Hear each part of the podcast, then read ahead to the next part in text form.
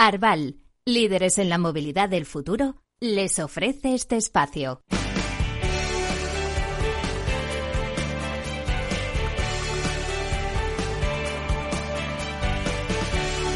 Capital Radio, la genuina radio económica. Luis Vicente Muñoz.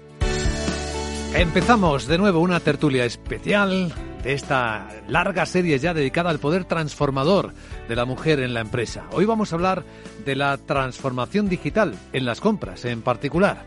Vamos a hacerlo con personas, con mujeres de primera línea, con gran experiencia al respecto. Aquí en los estudios de Capital Radio ya está con nosotros Beatriz Catalá, responsable de marketing retail en Arval, que tomó el testigo y la parte promocional de este programa que tiene mucho sentido hacer en este instante.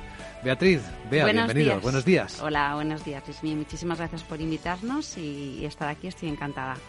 Como ves, vas a estar muy bien rodeada, porque aquí está Elena García Mascaraque, es directora global de WatchGuard Technologies. ¿Cómo estás, Elena? Buenos días, encantada de estar con vosotros y compartir esta tertulia. Pues eh, por decir algunas cosas de nuestras invitadas, para que nuestros oyentes también las conozcan, Elena es directora de negocio y ventas, tiene una larga carrera liderando la transformación de los modelos de negocio en esta era digital dentro de multinacionales tecnológicas, que son en esto las empresas pioneras. Mucha experiencia en gestión de ventas con corporaciones, con canales comerciales, liderando e integrando equipos multidisciplinares, que eso siempre es un desafío para todos, tanto en ventas como en soluciones, como en marketing. Y he visto en tu LinkedIn, Elena, que pones, mi fórmula es pasión, empatía y perseverancia con algunas gotas de optimismo natural. Sí, y además yo creo que viene muy muy acorde a lo que vamos a hablar hoy. Yo creo que son eh, características muy femeninas y, creo que son dentro de estas habilidades nuevas que, tenemos que poner en, práctica en, el mercado. Durante mi carrera he, entendido que bueno, pues cualquier golpe tiene que ser un momento de resiliencia y de venirse arriba para bueno, pues para aprender de ese error y, construir algo, algo más grande sobre esa base. Efectivamente, eh, he trabajado más de 20 años en el, en el mercado de la tecnología, en diferentes áreas, y bueno, pues ahora que está tan, tan en boga la transformación, la estrategia digital, bueno, pues eh, me gustaría, bueno, pues daros alguna perspectiva desde el mundo de la tecnología, eh, cómo, se, cómo se está viviendo esta, esta transformación, donde efectivamente una de las herramientas de la tecnología, pero no olvidemos que no es la clave, la clave probablemente está en el consumo, en el consumidor, en especialmente la consumidora y, además eh, la cultura de la propia empresa. Las personas, al principio y al final de todo, ¿verdad? Sí. Bueno, saludamos a Sandra Navarro, es socia fundadora y CSO también de Flat 101. ¿Cómo estás, Sandra? Muy buenos días y bienvenida. Hola, buenos días Luis Vicente. Muchísimas gracias. Estoy encantadísima de estar con vosotros. Y nosotros de que estés con nosotros, claro. Es ingeniero industrial Sandra, superior por la Universidad de Zaragoza. Tiene mucha experiencia en su especialización en la modelización y en la optimización de negocios digitales. Fue creadora de, del UX, de la experiencia de usuario Lab de, de Flat 101 ahí introdujo, ahora nos contará algo seguro, el testeo con usuarios de proyectos de optimización de la compañía. Y lleva pues eh, más de 15 años dirigiendo proyectos internacionales en compañías en sectores muy diversos, ¿no? Desde Philips, la parte de semiconductores, en la de componentes, por citar algunos casos. Y por lo que veo, Sandra, además, eres profesora, ponente y conferenciante, o sea que tienes una vida muy intensa, ¿eh? Demasiado muchas veces. pero, pero bueno, es lo que es lo que tiene ser eh, emprendedor, ¿no? Que se, te pone una oportunidad por delante y, siempre y siempre la coges. Eh, bueno, sí, lo que comentabas. Eh, Trabajamos en FLA 101 optimizando negocios digitales. Eh, hablaremos de cosas muy interesantes, ¿no? Como ha mencionado Elena, sobre todo la tecnología y el e-commerce, pero centrado mucho en las personas, ¿no? Y daremos un toquecito ahí de una pincelada del consumidor mujer, que creo que es un gran player en este sector.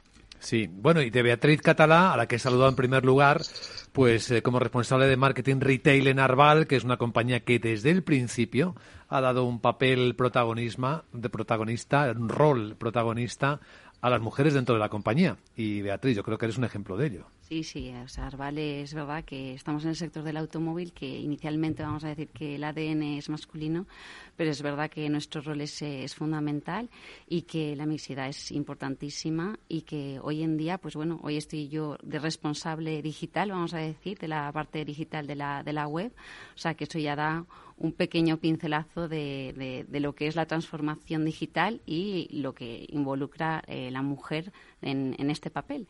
Los usuarios son muy digitales ya, de todo, ¿no? Y del renting en particular también. Eh, totalmente. O sea, nosotros en Arval, de hecho, todo lo que se dedicaba a pymes, autónomos y particulares, eh, todo está focalizado en la web. O sea, nos dirigimos a ellos totalmente centrados en, en ese canal. Y, y, bueno, hoy para nosotros es muy importante todo el ciclo de vida del cliente, escucharlos, saber lo que necesitan el renting inicialmente al final era, mm, vamos a decir, un sector de grandes flotas y que hoy se orienta mucho más al consumidor final, al cliente, a la, gente de a pie y que eso ya solamente es una transformación y el cómo vamos a contratarlo desde, desde la web. Estupendo. Bueno, vamos a introducirnos en materia, ayudar a nuestros oyentes a entender cómo van las cosas, cómo van cambiando los hábitos, por dónde van las tendencias. Y hemos invitado y agradecemos mucho que comparta unos minutos con nosotros al director del máster en marketing digital del IEBS Business School, que es eh, esta compañía líder precisamente en la formación de habilidades digitales que anualmente realiza quizá el estudio más completo sobre los hábitos y las tendencias en el sector. Fernando Benítez, bienvenido y gracias por atendernos. Muy buenos días. Hola, buenos días. ¿Qué tal? Muchas gracias por invitarme. Un placer. Cuéntanos lo que estáis observando. ¿Cómo va eh, la transformación en el e-commerce? ¿Qué cambio de hábitos ves más allá de lo que ya hemos eh, entendido todos que ha ocurrido durante la pandemia, ¿no? Y cómo cada vez utilizamos el canal del teléfono móvil sobre todo, ¿no? Creo que en el último estudio, creo recordar el vuestro, más de un 83%, casi un 84% utilizábamos los eh, ciudadanos en España el, la compra online? Pues sí, mira, a ver, podemos, cuando hablamos de, tendencias dentro de lo que es el comercio electrónico, bueno, hay, hay muchas muchos puntos de vista. Podemos verlo desde el punto de vista de, la empresa, de cuáles son eh, todos los tipos de estrategia o cuáles son eh, las acciones que se están intentando implementar eh, del día a día, ¿de acuerdo?, de la empresa para ofrecer un mejor servicio, una mejor experiencia al usuario. Podemos hablar de eh, tendencia desde el punto de vista del usuario, ¿no?, que, en qué están cambiando la forma de, trabajar.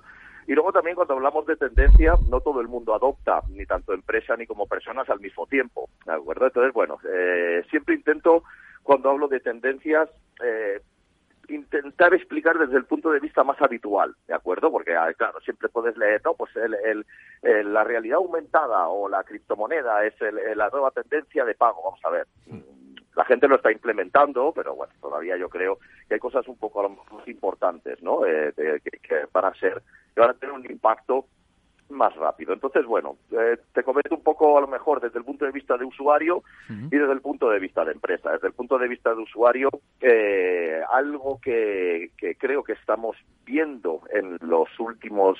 No quiero hablar mucho sobre lo de, lo de la pandemia, un poquito, pero sobre todo a, nivel general, ¿de acuerdo? Cómo está evolucionando el comercio electrónico. Eh, algo que, que, que, bueno, que estamos viendo es que eh, hay como una especie de saturación, ¿de acuerdo? En los últimos años, una saturación de producto en Internet. Eso quiere decir que eh, yo creo que a, vosotros seguro que os ha pasado de ir a comprar a Amazon o ir a comprar a, a, Internet y decir, oye, pues me quiero comprar unos cascos, ¿no? Unos, unos AirPods o me quiero comprar uno, uno, cualquier producto. Y hay tanto producto que realmente hay veces que ya no sabes ni qué comprar, ¿no? Es, hay como una especie de sentimiento de saturación de producto, ¿no? Y que a veces incluso no sabes si estás comprando lo correcto porque hay tantas marcas. Entonces, en este aspecto, eh, el usuario está, eh, está intentando encontrar de nuevo, que esto acompaña también a la estrategia de marca, el, el, el sentimiento de marca, el entender qué es lo que está comprando más allá de lo que es el producto. Y en este aspecto creo que los usuarios están intentando eh, descubrir qué es lo que hay más allá del producto dentro de los de, lo que compran, ¿no? Cuál es la filosofía a nivel de sostenibilidad, que seguro que hay de responsabilidad, pues el, con la naturaleza, a nivel de, de bueno de, de, servicio, a nivel de implicación con el cliente, todo ese tipo de, aspectos de experiencia de marca creo que están empezando a coger el valor que hace años tenían, ¿no? Porque era, hace años era, eran todo marcas, siempre hablábamos de marcas, ¿no? Y, luego de repente salió mm, los buscadores y Amazon, los marketplaces, eh, AliExpress y hemos tendido a tener este, este exceso de producto y de nuevo el, el valor de marca está eh, tomando una importancia eh, mayor que en los últimos años eh, tenía. Así que en este aspecto ya te digo que los usuarios buscan a alguien que les dé confianza, más que el, el, producto por precio, ¿no? Andamos un poco saturados con esto. Creo que la sensibilidad al precio eh, se reduce con este con este cambio. Y desde el punto de vista de empresa, lógicamente, a nivel de estrategia, hay, creo que hay una oportunidad ahora para, para tener más más posibilidades ¿no? de entrar en el mercado si queremos montar una marca, ¿de acuerdo? Si queremos, la gente está más dispuesta a escuchar nuestros valores. Y desde el punto de vista de comercio electrónico multimarca, que, que diríamos, ¿no? Que sería como la competencia de, de Amazon, ¿no? El otro día estaba en una clase y me decía un alumno, ¿pero qué sentido tiene montar un comercio electrónico multimarca a día de hoy ya con Amazon? Bueno, pues eh, a nivel de tendencia de estrategia, mira, lo que te podría decir es que lo que tenemos todas las empresas que somos multimarca en cabeza es cómo podemos eh, no competir, porque no te llamo competir, cómo podemos adaptarnos a una situación en la que existen estos grandes buscadores, ¿no? Estas, porque al final son como, como, como Google, pero en productos, ¿no? Eh, donde está todo. Pues mira, eh, lo que estamos intentando es eh, convertirnos en selectores, recomendadores, en que la gente venga a, las, a los comercios electrónicos no porque hay un producto, sino porque somos nosotros, ¿de acuerdo? Te vamos a ayudar a comprar y nosotros eh, te vamos a decir realmente, eh, dentro de todas las posibilidades que hay, qué es lo mejor que se puede comprar. Eh, ya te digo que Amazon al final, eh, por supuesto, es un monstruo y yo compro como todo el mundo, pero sí que es cierto que en ciertos momentos de compra es que ni siquiera hay, hay mucho lío con el tema de las de las opiniones falsas. Mm, muchos usuarios terminan de, terminan teniendo este, este, este pequeño problema de confianza, este pequeño feeling de desconfianza. sí, sí, sí, sí, Y luego, fíjate, otra cosa graciosa, ¿no? A nivel de, como marca, ¿no? De comercio electrónico y una diferenciación muy importante que sí que todo el mundo entiende, pero para que, pero para hay que ir un poquito más allá, ¿no? Que dices el, el servicio al cliente. El servicio al cliente siempre ha sido importante, ¿vale? Pero claro, después de todo este periodo que se ha acelerado mucho el tema del del, eh, del de la, de la del comercio, ¿no? Me refiero a que mucha gente que a lo mejor no compraba tanto ahora está comprando, ¿de acuerdo? A nivel de población. Em, claro, hemos tenido que implementar eh, metodologías de servicio al cliente más sencillas y más rápidas. Mira, eh, a mí algo que me ha pasado que durante todo este último año es nunca había recibido tantas llamadas de gente conocida pidiéndome ayuda para devolver productos. Anda. O sea, es algo que me ha ocurrido de, oye, mira, es que compré, no sé cómo devolverlo. Gente que no estaba acostumbrada a comprar y ahora ya se han, eh, se han empezado a, comprar como algo habitual. Y claro, eh, realmente Amazon a veces me dicen, no, es que tienen un servicio al cliente excelente. perdona que te diga, yo lo que tienen son unas operativas logísticas que son alucinantes, ¿sabes? Y que sabes cuándo va a llegar tu producto y todo, pero mm, yo creo que una persona que no está acostumbrada a este tipo de plataformas, devolver un producto o saber moverse dentro de la plataforma no es, tan fácil. una este aventura, es una aventura, es una aventura totalmente. O sea que no, realmente este, esto, esto que dice, no, Amazon tiene un servicio al cliente excelente. Yo la verdad que nunca he hablado con nadie de Amazon y para resolverme un problema. Eso sí, operativa logística perfecta, la devuelves todo perfecto. Pero la diferenciación en comercio electrónico, como digo, las empresas tienen que dar este, este valor de marca, esta experiencia de usuario es, yo estoy ahí para que si el producto que tú has recibido no te gusta, yo estoy ahí para preguntarte por qué. ¿Qué es lo que no te ha gustado? ¿Qué es lo que no ha ido bien? ¿Qué podemos tener aquí que te pueda servir? O sea, no sirve de nada simplemente mandar una devolución, dar un voucher para que vuelvas a comprar, porque al final eso se puede hacer en este tipo de plataformas. Sí, señor. Así que bueno, un poco en resumen, yo creo que la tendencia, ¿no? porque ya te digo que a mí hablar de, de datos y de esto todos podemos leer informes, ¿no? Me gusta un poco en estas conversaciones hablar más de la parte estratégica. Al, alma de lo que está pasando, sí, señor. Pues está, ha sido, Ha sido espectacular, Fernando. Discúlpame que vamos un poco apretados de tiempo. Espectacular este resumen de Fernando Beneite, director del Máster de Marketing Digital del IEBS. De verdad, muy amable, Fernando. Nos has abierto mucho los ojos sobre lo que está pasando y te enviamos un fuerte abrazo. Perfecto. Ahora vamos a pues entrar. un saludo. Ahora vamos a entrar en materia, porque nuestras tres contertulias se están escuchando y tomando nota. Bueno, yo veía a, Elena García Mascará que dice: Bueno, aquí hay cosas que sí, cosas que me llaman la atención. ¿Qué, qué opinas? ¿Qué piensas? ¿Qué estabas pensando, Elena? Eh, estaba asintiendo y, la verdad es que eh, eh, asintiendo en muchas de las cosas que estábamos hablando sobre en que la tecnología efectivamente hay tecnologías que son muy disruptivas que no van a tener un impacto a corto plazo. Yo creo que es importante que dentro de la adopción de la estrategia de las compañías y los sepan que estas, estas tecnologías las deben tener en su radar, pero que, que no, no van a tener un impacto de este año en su, en su cuenta de resultados y ir a esa experiencia de cliente y esa experiencia de servicio. Creo que, creo que es súper importante el habilitar vía tecnología a este, a este, a este tipo de, de quick wins, de, de, pequeños, eh, pequeñas implementaciones en el área del servicio, en el área de la experiencia del usuario, que nos puedan impactar directamente en nuestra, en nuestra cuenta de resultados. Que logre pequeñas satisfacciones y te produzcan retorno. Correcto, correcto.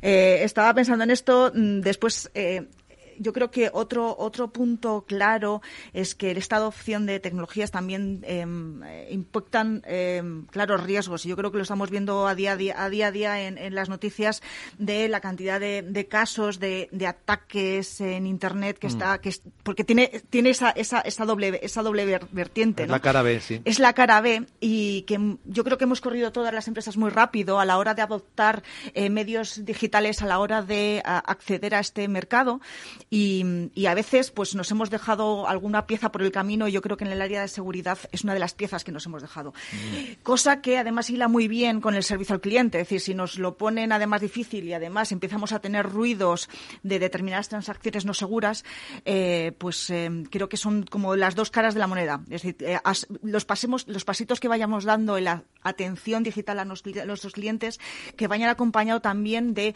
una gestión correcta del riesgo. Claro. Sandra, ¿y tú en qué estabas pensando cuando Fernando nos eh, explicaba tan eh, gráficamente por dónde van las tendencias en el e-commerce? Pues mira, a mí ha habido varias cosas que me han llamado la atención, ¿no? Lo que comentaba Fernando de la saturación de producto. Yo creo que eso, eso es cierto. Eh, hay una grandísima oferta ahora mismo de producto y es complicado, es complicado elegir. Y además tenemos la casuística de que tenemos eh, los mismos productos en diferentes e-commerce, ¿no? Entonces, eh, cuando cuando tú tienes un e-commerce y vendes un producto que está disponible en otros cientos de e-commerce, el producto deja de ser el producto y el producto eres tú, ¿no? El producto es tu e-commerce. Es decir, ¿cómo vas a conseguir que tu e-commerce sea el elegido para este usuario para realizar la compra, porque el producto está disponible en muchos sitios.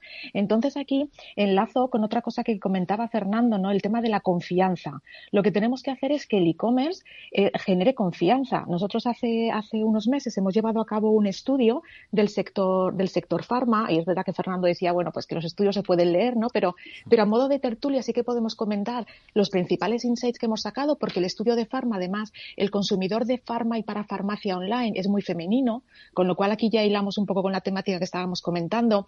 Y nosotros cuando hacíamos encuestas y test con usuarias, lo que nos decían es que para ellos los principales eh, motivos de decisión de compra para comprar en una para, farmacia online o para hacerlo en otra, una era el precio, ¿no? Ahí sí que disentía yo un poco con lo que comentaba Fernando de que el precio ya no era tan, tan importante. No, yo creo que sigue siendo en algunos sectores el precio todavía es importante, porque al final estamos hablando de la misma crema, eh, en diferentes sitios. Pues obviamente el precio va a ser un condicionante para irme a un sitio u otro.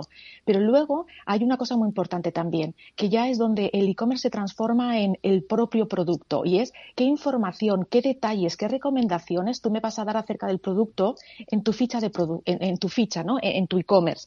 Porque hay fichas de producto que están vacías, que simplemente pone el nombre del producto, el precio y un botón de comprar y el usuario busca qué, ingredientes tiene, eh, para qué eh, tipos de piel esto está prescrito o, no está recomendado. Es decir, busca información, busca calidad.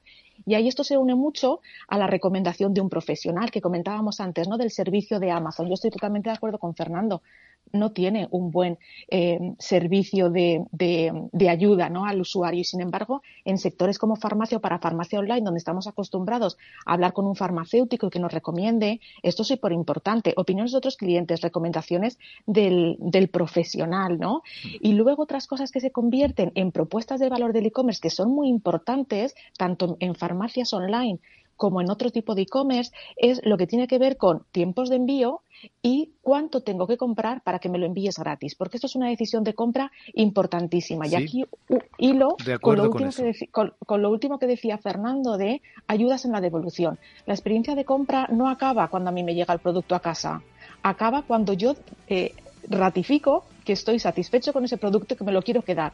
Pero si lo quiero devolver o tengo dudas, ese proceso tiene que estar muy bien hilado. Entonces, eso también es muy, muy importante. Sí, estamos viendo vuestro poder, efectivamente, en este mundo digital de las compras. Beatriz Catalá enseguida va a compartir también con nosotros sus apuntes después de haber escuchado todo esto y cómo le afectan como responsable de marketing retail de Arval. En un instante.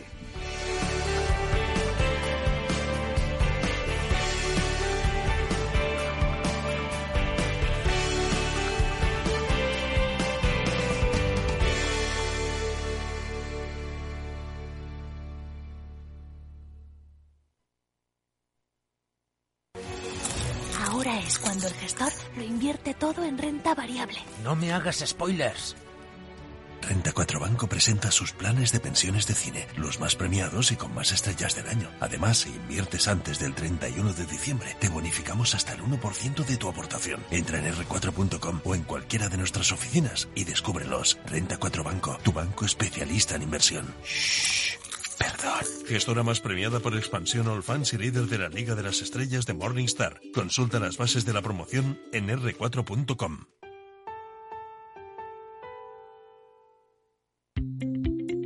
Seis motivos para invertir de manera sostenible con Luis Martín, responsable de BMO Global Asset Management para España y Latinoamérica. Motivo 6. Riesgo regulatorio. Las compañías sostenibles suelen ser compañías menos propensas a recibir multas y a tener problemas regulatorios, como así ha sido el caso en los últimos años de compañías muy conocidas de sectores como energético, automoción o financiero. Invertir de manera sostenible permite evitar ese tipo de riesgos. ¿Quieres anunciar tu negocio en la radio? Entra en el clubdelaradio.com. La compra es online, pero no os vamos a negar que nos encanta que nos llaméis. El teléfono, olvídate, no te vas a acordar. Entra en el clubdelaradio.com. Tu audio y tu campaña de una forma sencilla y rápida. Contrata anuncios en radio al mejor precio. Elclubdelaradio.com. Escuchas Capital Radio, Madrid 105.7, la radio de los líderes.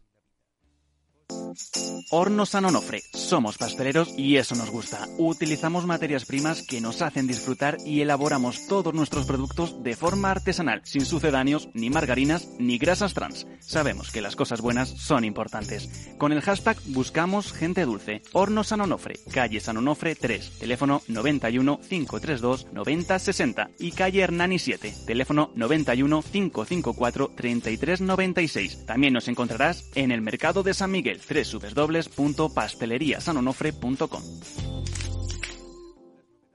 Esto te estás perdiendo si no escuchas a Luis Vicente Muñoz en Capital, La Bolsa y la Vida. Alberto Iturralde, analista independiente. las posiciones cortas lo que son es el buitre que devora el cadáver. El cadáver es anterior, ha muerto antes, y lo explico. Si un valor tiene eh, todavía un núcleo duro dentro, que obviamente sabe que esa empresa es viable, apoya el valor hasta el punto de que las posiciones cortas le dan dinero. Él siempre tiene la posibilidad de, tanto con crédito como con acciones, manipular el valor. Una posición corta si algo hace es subir un valor. No te confundas. Capital, la bolsa y la vida con Luis Vicente Muñoz, el original.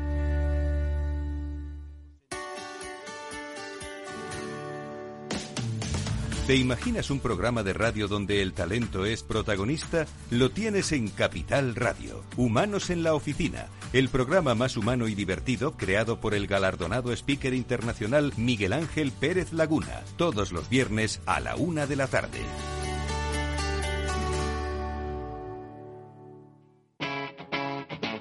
Capital Radio.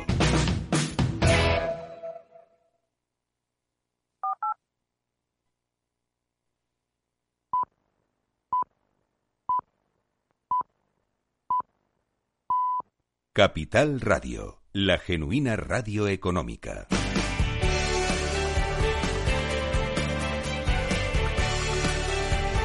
Nuevamente estamos sintiendo aquí en Capital Radio el poder transformador de la mujer en la empresa. Hoy hablamos de la transformación digital de las compras, la enorme influencia en cómo estamos entendiendo los cambios. Y a la luz de lo que ha comentado Fernando Benítez, el director del máster de marketing digital de IEBS, del IEBS Business School, pues eh, tenemos un montón de cosas de las que seguir hablando. Beatriz Catalá, responsable de marketing retail de Arval, seguro que te ha tocado en la experiencia diaria lo que comentaba Fernando también, ¿no? Y estoy totalmente de acuerdo con lo que estaban diciendo Elena y Sandra. Vamos, eh, me parece, bueno, hablando de Amazon, evidentemente es un actor fundamental hoy. Es verdad que para mí el fuerte de Amazon es más eh, el envío, la rapidez de envío que tiene, el poder, poder comparar todos esos productos y que te lo envía tan rápido, pero luego es cierto que el acompañamiento a veces pues no es eh, el mejor. Y yo creo que para mí, en mi sector de renting, eh, hoy por hoy lo más, lo más importante, ya que es eh, una compra a cuatro años, porque te estás comprometiendo en un renting de cuatro años, es a largo plazo, al final es escuchar a nuestros clientes, es el ciclo de vida, su ciclo de vida cómo es, qué les pasa, escucharlos y ser capaces de adaptarnos a sus necesidades. Y eso hoy es lo que intentamos hacer, porque al final eh, una compra de un producto de farmacia o un producto de ropa es fácil, rápida, pero al final el renting tienes que convencer convencerlos, acompañarles, explicarles muy bien lo que se están comprometiendo, porque es un compromiso de cuatro años. Y para mí es fundamental que tengan una buena experiencia, porque al final, si ellos tienen una buena experiencia, van a compartirla. Y eso es lo que va a ayudar al final a que sigan comprando y sigan eh, vendiendo al final entre nosotros esa experiencia que va a ayudarnos a hacernos crecer. La prueba del éxito, ah, está bien que lo compartamos ahora en micrófono abierto, lo señalaba muy bien Elena es que repitan, ¿no? Que otros cuatro años de renting con Arval sea la prueba de que efectivamente lo, has hecho bien. Que su experiencia, que su viaje con nosotros haya sido una experiencia buena, positiva, que sea excelente para que les eh, incite, o sea, que les incite a volver. El cambio no es positivo. Al final, nosotros lo que queremos es fidelizar a nuestros clientes. Nosotros intentamos darles el mejor servicio y queremos que se mantengan su renting con nosotros. Mm. Eh, luego la vida cambia, o sea, tener la oportunidad de decir, eh, tengo un renting rentina dos años, tengo un rentina cuatro años y dentro de cuatro años eh, quiero comprar porque mi vida familiar ha cambiado y ya no necesito un coche pequeño, lo necesito un sub porque es superior.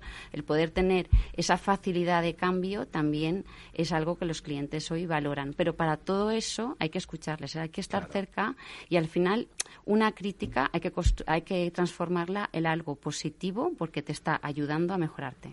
Sí, eh, gestionar las críticas, eh, los comentarios de la gente, aquí se ha convertido vamos, en la tarea más difícil, más delicada, que más importancia tiene en una empresa, ¿no? Porque con eso se construye la reputación. Lo que dicen de ti te está dibujando tu papel en el mercado, tu posición de marketing en el mercado. Sí que nos gustaría, Elena, que compartieras eso que comentábamos fuera de micrófono, que es tan importante.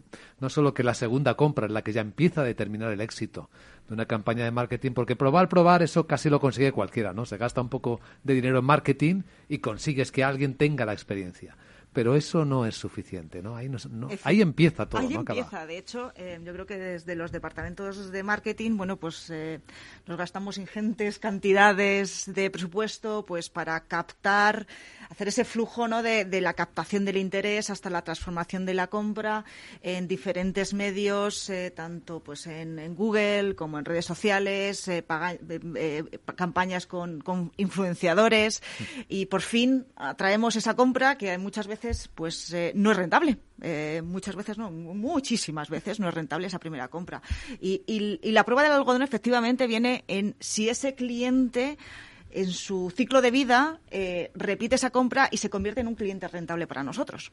y ahí es donde entra por una parte, esa gestión y ese cuidado de su experiencia con nosotros, tanto apoyándonos muchas veces, y, lo comentábamos antes, en, algunas debilidades que tienen los grandes jugadores en este sentido, como puede ser eh, eh, un, Amazon, pues apoyándonos estas debilidades en la gestión de nosotros mismos como prescriptores em, del producto, la gestión de esas devoluciones, la gestión de esa posventa, la gestión de la crítica como algo eh, bueno, pues para apoyarnos, lo decía Beatriz, para apoyar la construcción de, de nuestro servicio porque realmente el momento de la verdad no es la primera compra. El momento de la verdad es saber si ese cliente va a repetir y va a prescribir eh, a nosotros en su medio y en sus redes sociales. Y lo comentábamos también, eh, eh, también ahora mismo em, la, importancia que tiene dentro de la fijación del, de, fijar un precio el comentario de otro. Y, las, las, fuentes de reputación no solamente sociales sino también tecnológicas. Es el mundo de las estrellas no es decir puedes vender más caro pero cuánto más caro puedes vender si tienes buenas críticas pues eh, según estudios además de, de, fuentes de fuentes propias un cliente está dispuesto a pagar entre un 15 y un 20% más dependiendo de eh, la valoración de otros clientes. Y miremos nuestras propias cestas de la compra y nuestras propias búsquedas en Internet, damos productos. Eh, visualicemos a nosotros buscando un elemento como puede ser una lámpara, ¿no? Y, tenemos dos lámparas en nuestra cesta de la compra en diferentes marketplaces o en diferentes proveedores. ¿Cuál vamos a comprar costando una 40 y otra 45? Pues probablemente si tiene la de 45 más valoraciones, compremos la de 45. Que esto es exponenciado lo que nos pasaba hace 20 años con las recomendaciones nuestras madres o nuestros tíos, que te decía, hija, no, no, compra esta, que es la que en toda la vida ha funcionado en nuestra casa. Lo que pasa es que el efecto amplificador de las redes sociales hace que esto no sea la amplificación de la opinión de tu madre, sino que sea la amplificación de la opinión de miles de madres. y es que además, como estás sentada en tu casa en el sofá y además puedes estar mirando una web, otra web, estar eh, leyendo los comentarios de unos y de otros, al final tú misma te haces tu propio criterio y decides si una u otra y vas a elegir al final por, por, por un poco lo que estás viendo. Estás haciendo un benchmark sola en tu casa o incluso puedes ir a ver cosas y volver a tu casa y al final comprarlo donde tú quieras. Sandra Navarro, ¿qué tienes que decir? Bueno, que yo creo que esto está muy relacionado, totalmente de acuerdo. Está muy relacionado con lo que comentaba Fernando al principio, con la saturación, ¿no? Es que si estás buscando una lámpara y pones en Google lámpara para salón y de repente te encuentras con la marabunta de, de proposiciones que hay ahí, eh, bueno, pues al final el, ver que hay un grupo importante de personas que recomiendan una en concreto por unas características que a ti te convence, pues te ayuda a tomar muchísimo la decisión. Ahí estoy totalmente de acuerdo, ¿no? Es un poco como filtro o como cómo salgo de esta saturación. Bueno, pues eh, tengo que encontrar mis caminos para salir de aquí y uno de ellos eh, claramente es la recomendación.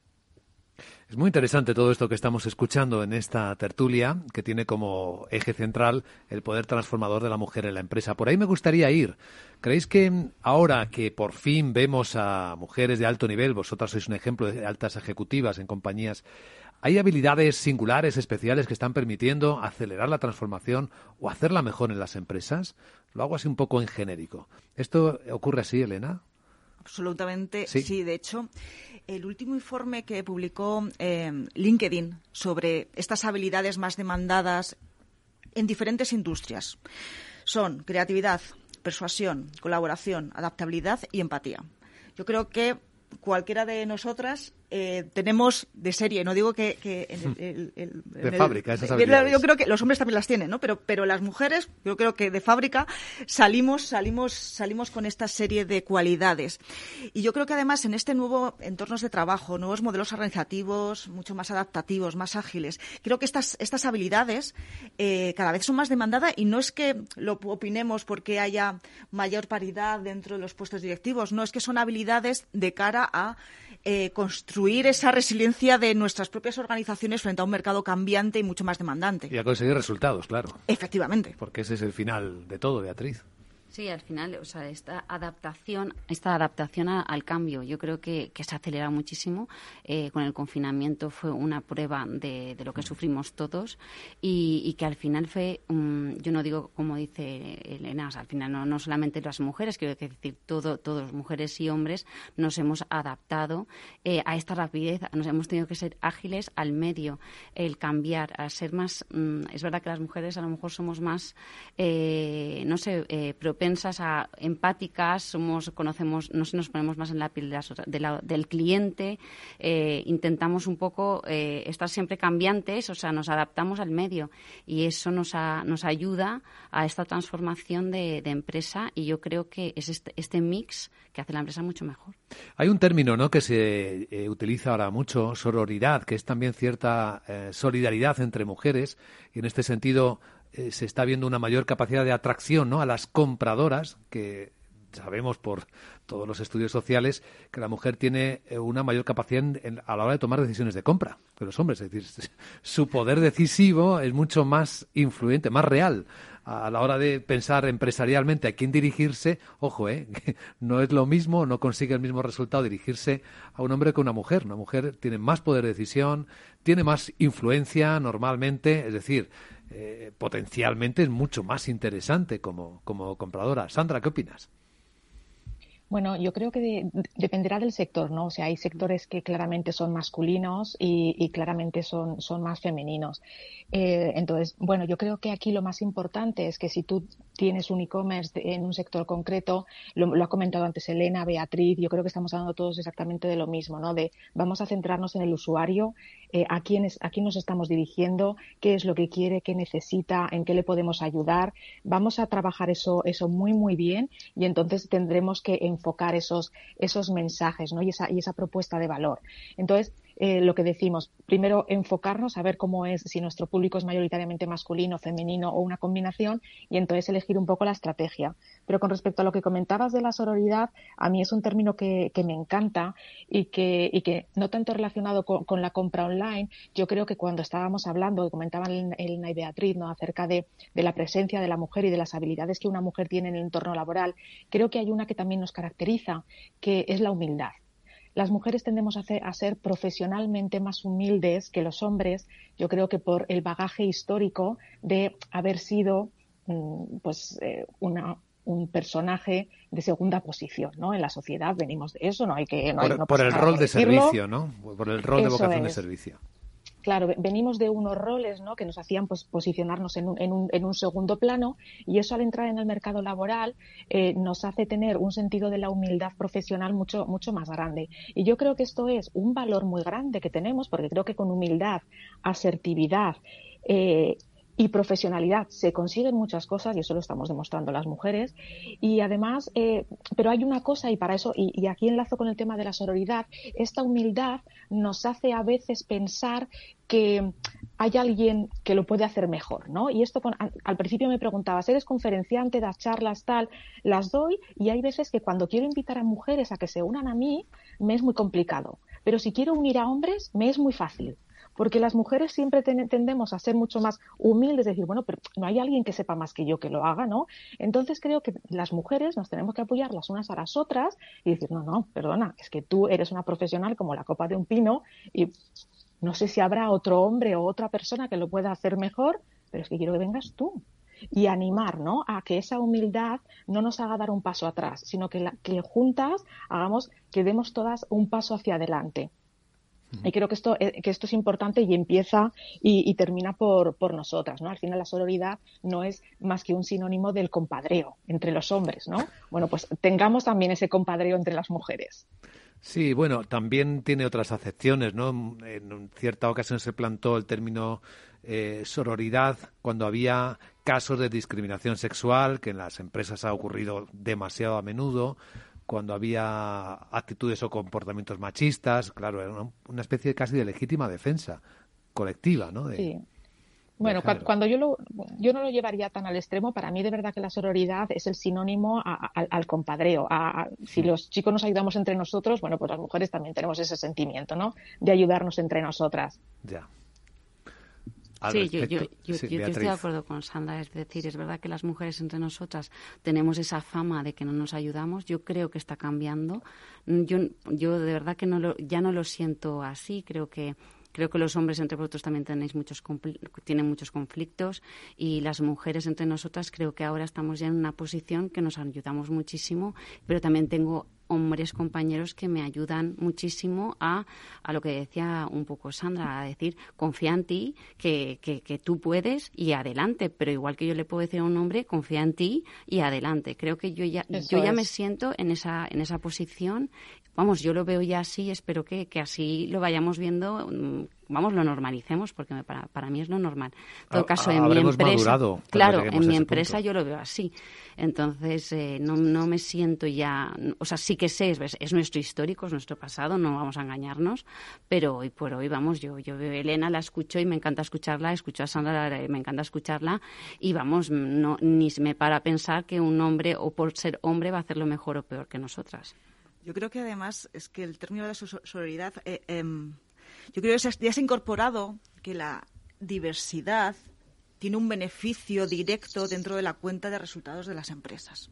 Yo creo que esto ya está incorporado que el pensamiento diverso, diverso en, en muchas, en muchas dimensiones, no solamente en género, generaciones, em, culturas. Yo creo que la diversidad ya se ha incorporado como un elemento clave dentro de que las empresas más diversas en estas en todas las dimensiones son más, más rentables y tienen mejores resultados. Entonces, en, en, en este sentido, yo creo que esto nos, digamos que tenemos un viento a favor, cosa que a lo mejor probablemente hace unos, unos años pues no era tan, no era tan evidente. Yo creo que esa evidencia, ese, ese evidenciar que, la diversidad de muchas dimensiones eh, tiene beneficios, yo creo que es claro. Eh, y además, quiero traer también el, punto de la, del, talento sin género, ¿no? el, del atraer el talento sin género, sin edad. Eh, por primera vez estamos viviendo un momento histórico, además estamos trabajando mujeres y hombres y además cuatro generaciones a la vez. Es la primera vez en la historia que cuatro generaciones estamos trabajando a la vez. Esto conlleva muchas dificultades, pero también mucho enriquecimiento en el cual nuestros clientes son de cuatro generaciones, con cuatro necesidades, con muchas necesidades, con diferentes maneras de aproximación a nuestros productos y nuestros servicios. Y creo que además que ese momento lo tenemos que, lo, tenemos que vivir como, como un proceso de aprendizaje dentro y dentro de ese aprendizaje la sororidad de la mujer, pues como de las generaciones, pues tiene que ser un elemento a escuchar. En positivo, ¿no? En positivo, absolutamente. Porque efectivamente la diversidad es un reto. Hace las organizaciones mucho más complicadas. Antes era más fácil si es si son hombres, si son mujeres, si son de la misma procedencia social, si son de la misma generación, hacía más fácil el entendimiento y la comunicación. Ahora no. Ahora se exige un sobreesfuerzo para hablar con quien es diferente, para trabajar con quien es diferente. Correcto. ¿Verdad? Esto es un desafío importantísimo y seguramente, viendo que los resultados que se obtienen cuando se consiguen son mucho mejores, deberíamos estar todos muy convencidos de que el esfuerzo merece la pena, ¿verdad? Bueno, pues hemos avanzado mucho en esta conversación muy apasionante, además contrastando vuestras distintas experiencias de cómo vamos mejorando poco a poco. Eh, yo creo que nos queda todavía mucho mucha tarea por hacer, ¿no? Porque estamos, no sé en qué nivel, si hablamos de transformación digital en las compras, si hablamos en diversidad en todas las empresas, de 1 a 10, ¿en qué punto estamos, Beatriz? Puedes hablar incluso por experiencia propia. A ver, eh, a nivel de diversidad dentro de la empresa eh, depende del sector también. O sea, no voy a decir que estamos en todos los sectores igual. No, no puedo decir. Yo vengo del automóvil, o sea que mm, históricamente el automóvil es un sector masculino, pero es evidente que vamos hacia. No, ahora no miramos a quién contratamos por el género, vamos a decir. Entonces, para eso ya para mí es una evolución. Este talento, sí. Totalmente. La dirección cambia, se están cogiendo más mujeres y se está yendo hacia que justamente lleguemos a esa diversidad. O sea que para mí estamos, no vamos a decir que estamos en el momento ya ideal, pero estamos en una transformación y ya tenemos un objetivo. O sea que sí, ya es muy positivo. A nivel de transformación digital, nos ha dado un vuelco toda la pandemia a todos los sectores y nos hemos todos vuelto muchísimo más digitales. el pequeño comerciante de al lado de, la, de, nuestra casa como eh, los otros que se han ido transformando a una velocidad que ya llevaban. Entonces todo esto está eh, de a 10 pues está muy acelerado. pero es que ¿Crees que todavía nos queda... Pero es que creo que nos queda una aceleración impresionante a venir. Quiero decir, yo creo que hoy en día, cuando vas por un centro comercial caminando, y no sé si, bueno, si tienes la aplicación del centro comercial, estás ya conectada con las tiendas que te van mandando publicidades según vas, eh, notificaciones en, la, en tu móvil según vas caminando. Eso hace unos años era impensable. Quiero decir, y esto va a ir a más. Vamos a estar conectados. O sea, ahora mismo tenemos nuestros móviles, que al final es una herramienta súper potente dentro de nuestros bolsos, pero es que creo que esto va a ir a mucho más, o sea que no puedo decirte de 1 a 10, es que esto va a ser una aceleración exponencial. Y Elena, ¿tú te atreverías a.? Es que no sé cuál es el 10. Claro, es, Ah, que... vale. Es que no sé cuál Sí. es el 10. eh, eh, eh, y un poco es, es el el principal, in- la incógnita es de 1 a 10. Bueno, pero ¿cuál es el 10? Estamos viendo incorporaciones de nuevas, de, de nuevas eh, modos, nuevas tecnologías. eh, el 5G está aquí, el IoT, eh, blockchain. ¿Dónde está el 10? No, yo ese, ese 10 todavía no lo sé ni cuándo va a llegar. Y además, mm, todo dice que exponencialmente va a llegar mucho antes de lo que pensamos. Y no será el metaverso este que acaba de... entonces, ¿dónde está el 10? Sí que es cierto que eh, el impulso digital que hemos vivido el último año, pues hombre, nos, ha, nos da, nos da el empujoncito que muchas, muchos, eh, muchas empresas necesitaban. Pero el problema es dónde está el 10. Y yo no me obsesionaría en saber cuándo y cómo va a estar el 10. Yo me obsesionaría es nuestros consumidores dónde están y de qué manera quieren comunicarse y transaccionar con nosotros. A lo práctico. más, A lo ¿no? práctico. A lo real, ¿no? Eh, yo he, he dado, eh, soy profesora en, en algunos, en, en- en- en- también en marketing, y, y he tenido la oportunidad de hablar con pequeño comercio, que estaban muy obsesionados en sistemas absolutamente novedosos, de incluso por voz. Y yo, comunícate con tus clientes por WhatsApp, empieza por ahí. Eh, no, no te esperes a tener un sistema maravilloso dentro de seis meses. Puedes empezar por comunicarte con ellos por WhatsApp. ¿Dónde están tus consumidores? En WhatsApp, comunica- comunícate con ellos por el medio que tienen ahora. Entonces, yo eh, insisto mucho en los pequeños pasos, porque no sabemos dónde está el 10 y adaptémonos y planteemos ese, ese, ese, ese camino, ¿vale? De, de conforme a dónde, nuestras, dónde están nuestros clientes. Nuestros clientes son, están en redes sociales, estemos allí.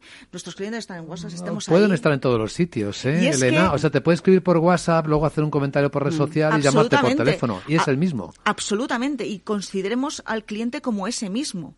E intentemos linkar todas estas, eh, estas dimensiones del cliente porque muchas veces estamos acostumbrados a que nos traten de una manera diferente eh, en el e-commerce que en la tienda física, cuando somos la misma persona.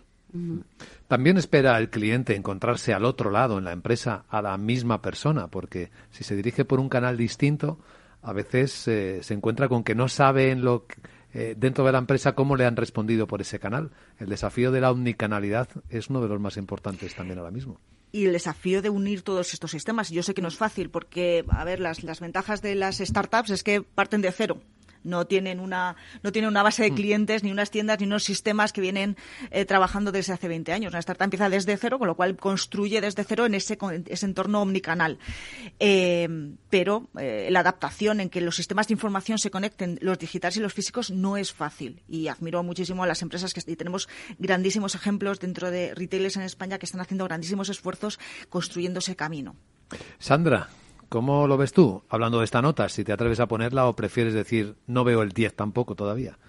Bueno, ahí estoy de acuerdo ¿eh? con, con Elena que decía, no sé cuál es el 10, estoy de acuerdo. Lo que sí que veo es que hay sectores en los que nos vamos acercando, ¿vale? Es como que vamos cogiendo velocidad hacia, hacia ese 10 ideal y son sectores que ya tenemos muy interiorizados, ¿no? La compra de ropa online. Pues es que lo tenemos muy interiorizado, ¿no? Cómo funciona y ya en ese sector se están aplicando como técnicas ya muy sofisticadas para mejorar todavía más la experiencia y, y todo lo que conlleva la compra online. Pero si nos vamos luego a sectores eh, como por ejemplo el sector industrial, un sector que sea meramente B2B y en el área industrial, ese sector tiene un larguísimo recorrido. Ahí no estaríamos ni rozando el 5, ¿no? Eh, entonces, son, son eh, sectores que todavía en el ámbito, en el ámbito digital, y no hablo en general, ¿no?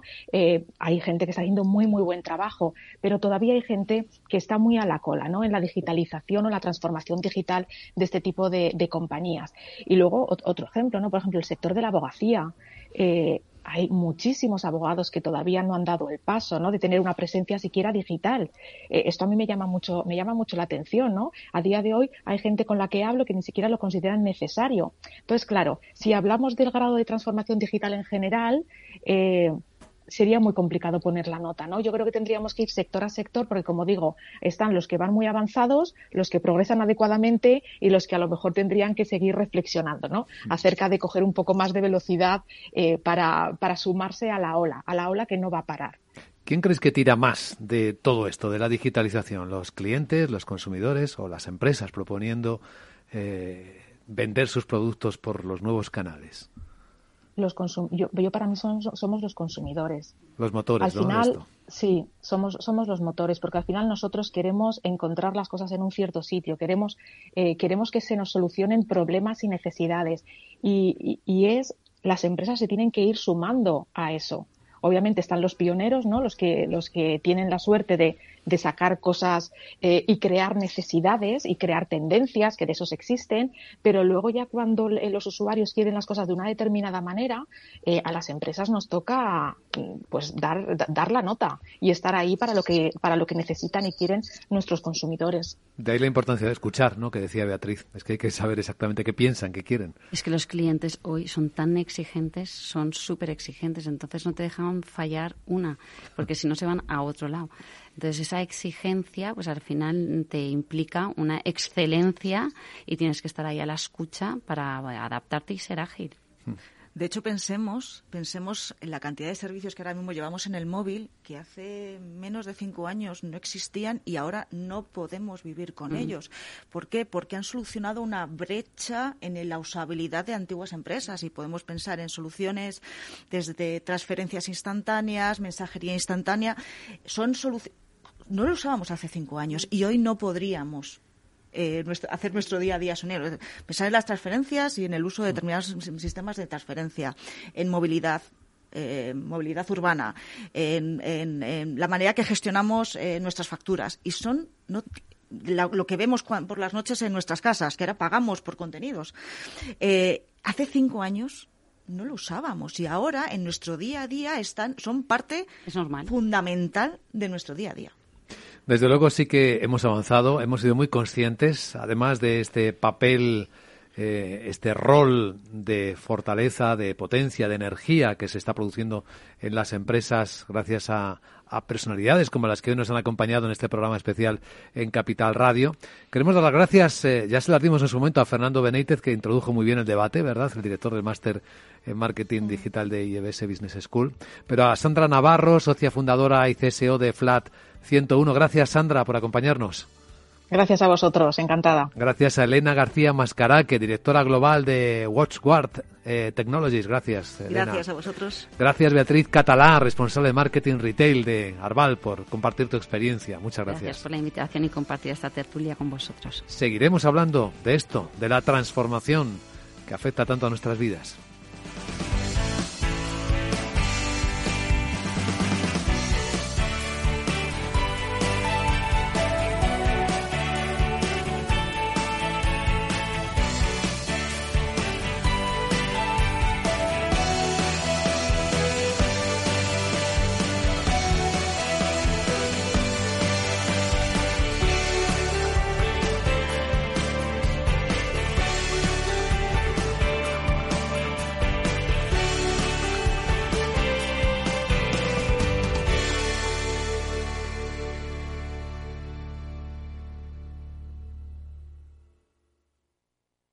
Arval, líderes en la movilidad del futuro, les ha ofrecido este espacio.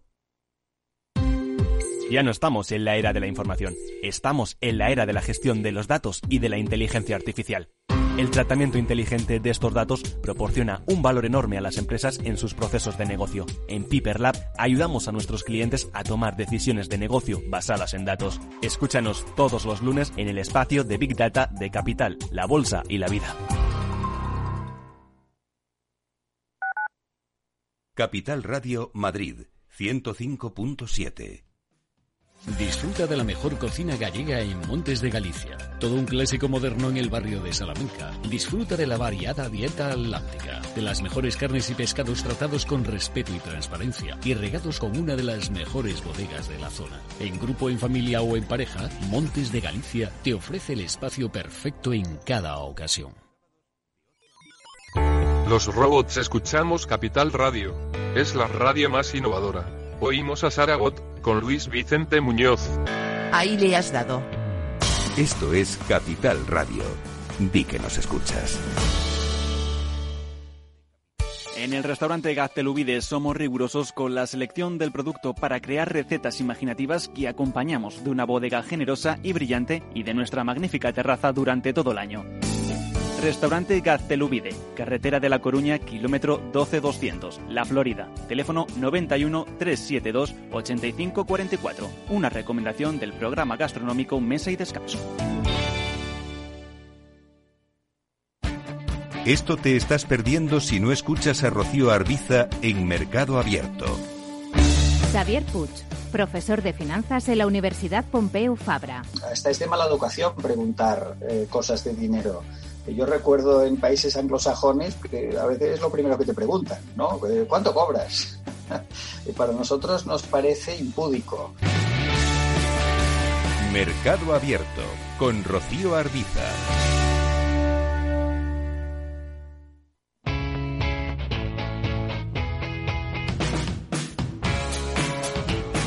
La economía despierta.